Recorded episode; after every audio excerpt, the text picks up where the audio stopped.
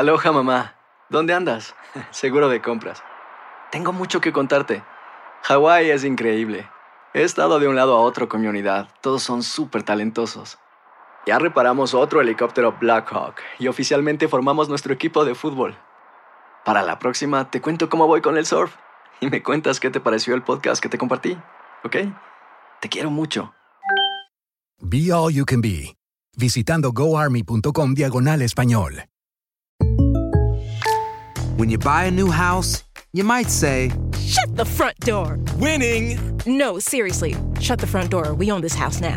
but you actually need to say, Like a good neighbor, State Farm is there. That's right. The local State Farm agent is there to help you choose the coverage you need. Welcome to my crib. no one says that anymore, but I don't care. So just remember, like a good neighbor, State Farm is there. State Farm, Bloomington, Illinois. Boost Mobile tiene una gran oferta para que aproveches tu reembolso de impuestos al máximo y te mantengas conectado. Al cambiarte a Boost, recibe un 50% de descuento en tu primer mes de datos ilimitados. O, con un plan ilimitado de 40 dólares, llévate un Samsung Galaxy A15 5G por $39.99. Obtén los mejores teléfonos en las redes 5G más grandes del país. Con Boost Mobile, cambiarse es fácil. Solo visita boostmobile.com. Boost Mobile, sin miedo al éxito. Para clientes nuevos y solamente en línea, requiere AroPay. 50% de descuento en el primer mes requiere un plan de 25 dólares al mes. Aplican otras restricciones. Visita boostmobile.com para detalles. En JCPenney tenemos infinidad de regalos para el Día de las Madres hasta el domingo. Ahorra hasta 40% en todo Liz Claiborne y vístela de pies a cabeza con la última moda. Además, aprovecha las ofertas Yes Please, con diamantes y piedras preciosas a 25 dólares para miembros de JCPenney Rewards. ¿Aún no eres miembro? Inscríbete. Es fácil y gratis. Y regálale a mamá todo lo que se merece. JCPenney. Vale la pena. Ofertas válidas hasta el 12 de mayo en selección de estilos. Aplican otras exclusiones. Joyería se excluye de los cupones. Detalles en la tienda jcp.com. Abogado Rivera, ¿cómo está? Buenos días. Muy bien, Andreina, es un gusto estar contigo, con nuestra gente y con tantos cambios en inmigración. Hay mucho de qué hablar y yo sé que nuestra gente va a tener muchas preguntas también. Seguramente, pero vamos a iniciar con este caso que tenemos sobre la mesa, abogado. ¿Qué impacto puede tener el fallo de un juez que dio a una familia acceso a un abogado en su caso de asilo? Y en nuestro miércoles de inmigración, pues queremos hablar de este tema. Mira, esta es una decisión importantísima y déjame decirte por qué. Aunque no toma efecto en más casos por el momento, solo en este caso, para comenzar, y en diciembre lo pueden expandir a más casos, le da el derecho a una familia que está pidiendo asilo a tener acceso a un abogado de inmigración antes que los manden a esperar a México, que es lo que ha estado pasando. Imagínate, en México hay decenas y decenas de miles de personas esperando sus casos y los abogados de inmigración muchas veces no quieren tomar sus casos una vez ya estén allá en, en México porque eh, es difícil la comunicación, la reunión, el intercambio de documentos y todo lo demás. Por lo tanto, permitirlos que se reúnan con un abogado antes de mandarlos a México es importantísimo para que se puedan defender. Ujú. Ahora, eh, abogado, también hay una fecha importante el próximo, este mes de diciembre, el 16 específicamente, porque vence el plazo para comentar sobre las nuevas tarifas de inmigración. ¿Qué puede estar pasando eh, sobre esto? Porque la tendencia ha sido en alza, ¿no?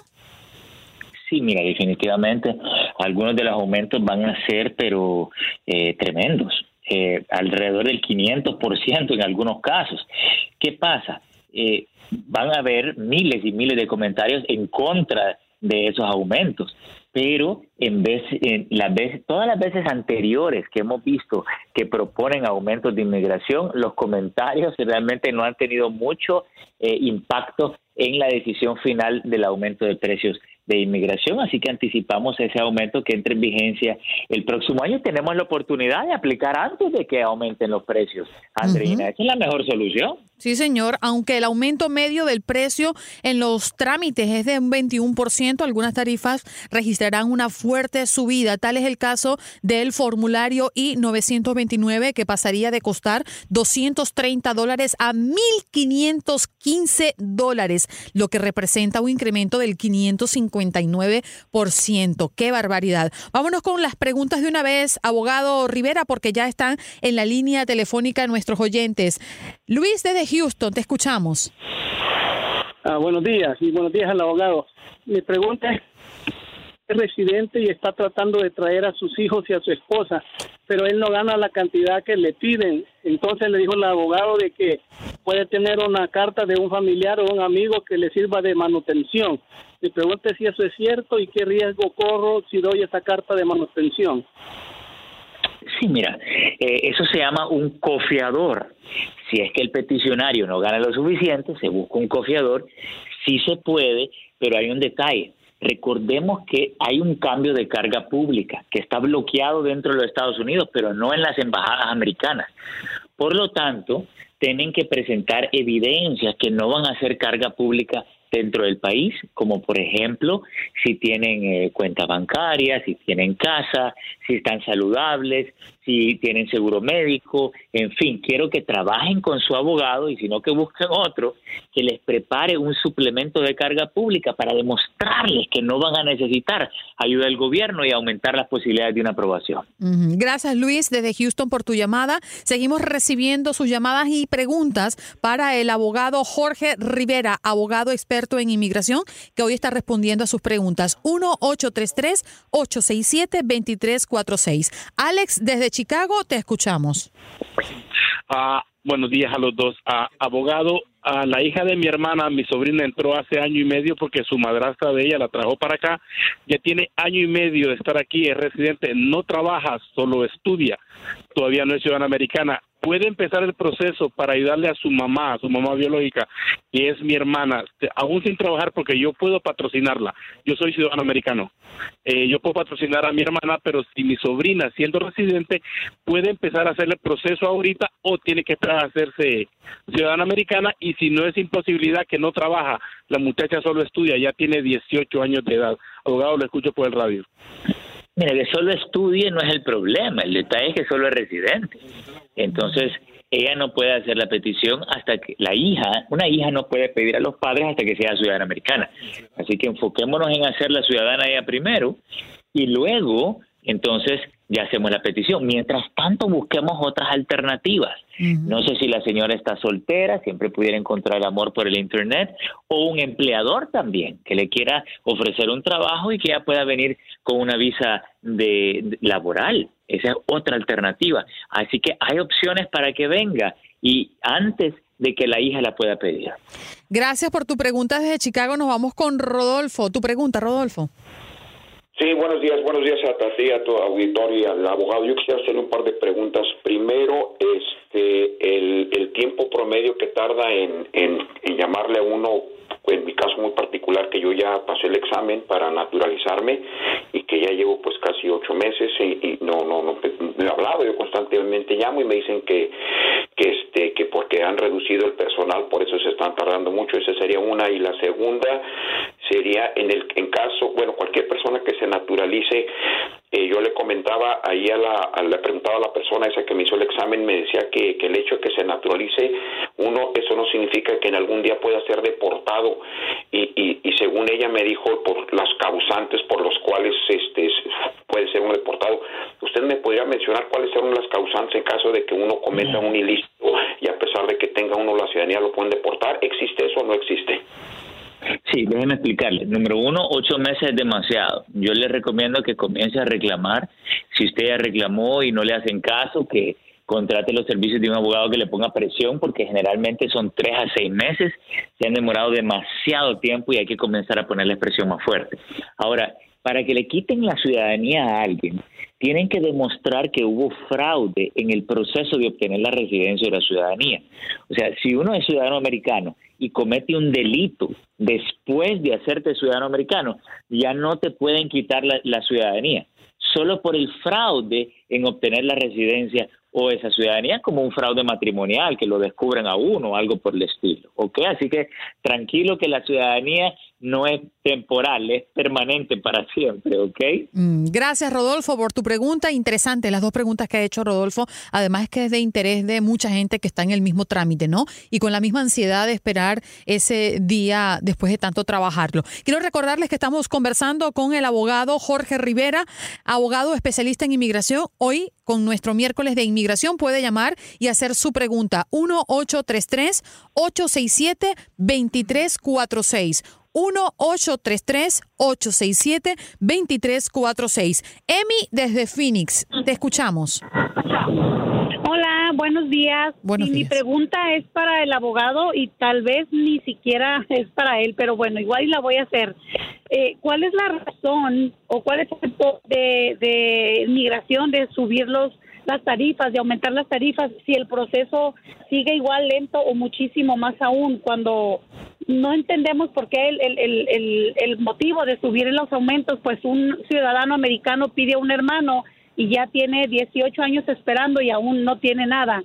Entonces, por eso es que no estoy frustrada porque no entiendo el motivo. Oh, estoy 100% de acuerdo con usted. Ahora, déjeme decir lo que dice inmigración. Ellos por ley tienen el derecho de aumentar los precios cada dos años. Ya pasaron más de tres años sin que aumenten los precios. Y ellos dicen que los costos se les han subido y que ocupan las tarifas para pagar los costos del el procesamiento de todos esos casos y reciben millones de casos. Dicen de que si no aumentan los precios van a, van a entrar en pérdidas de millones y millones de dólares. Y esa es la justificación que ellos dan. Pero obviamente nosotros no estamos de acuerdo, si no, sentimos que no nos están dando buen servicio, pero al final del día ellos tienen la autoridad para hacerlo y ese aumento viene seguramente. Así que si hay que aplicar por algo, hagámoslo este año lo más pronto posible antes que haya que pagarles más dinero a ellos. Gracias por esa llamada desde Phoenix. Nos vamos de inmediato con Francisco, que está en Houston. Tu pregunta, Francisco. Buenos días, ah, Andreina. Buenos días, abogado. Mi pregunta es, yo estoy en el proceso de, de, este, naturalización y bueno, yo estoy esperando que me llegue un- mi carta de antecedentes no penales de México, este, para que se pueda hacer todo. Ya tengo todo listo para que la abogada haga la aplicación, nada más me falta esto. Pero mi pregunta es, una vez hecha la aplicación, ¿cuánto tiempo se tarda en que lo manden a uno a hacer las huellas y todo eso y, llegue a, a- por fin a la naturalización? Ok, mira, eh, las huellas es rápido, eso demora más o menos un mes después de que uno aplica 30 a 90 días, ¿ok? La ciudadanía está demorando aproximadamente un año, quiere decir que si aplican este año, entonces a finales del próximo año podemos tener la entrevista. Y aquí viene la recomendación. No es un requisito el, eh, los antecedentes penales fuera del país, ¿ok? Te digo que como abogado en más de 20 años hemos hecho miles de solicitudes de ciudadanía y nunca le hemos pedido los antecedentes fuera del país a la persona. Eh, eso no es un requisito. Habla con tu abogada para que presenten tu caso este año, primero Dios, para que el próximo ya tengas tu entrevista. Seguimos con ustedes. En Miami está Miguel. Tu pregunta, Miguel.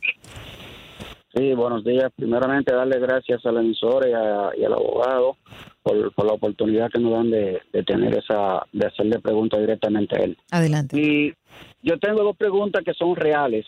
Eh, en una petición a mi esposa, yo soy ciudadano americano, hace, hace más de dos años que la hice.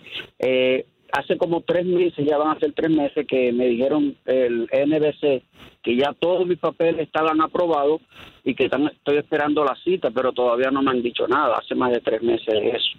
Esa es una. Si puedo concluir con la otra rápidamente. Sí, ha- hazla de una vez. Un amigo mío es, es aviador, es piloto, y él tenía eh, visa americana.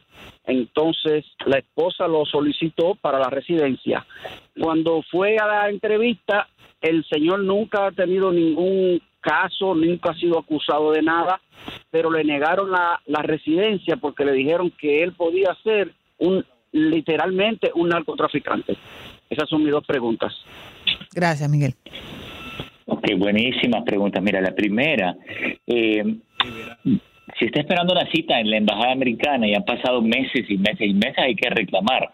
Se puede reclamar eh, online, se puede reclamar por teléfono. Si no tiene éxito, entonces ya necesita que un abogado intervenga porque ¿qué pasa? El Centro Nacional de Visas, yo acabo de ir personalmente hace algunas unas semanas y tienen unos grandes atrasos y hay que poner la presión y reclamar, pedir hablar con supervisores si es necesario para que coordinen esas citas en la embajada.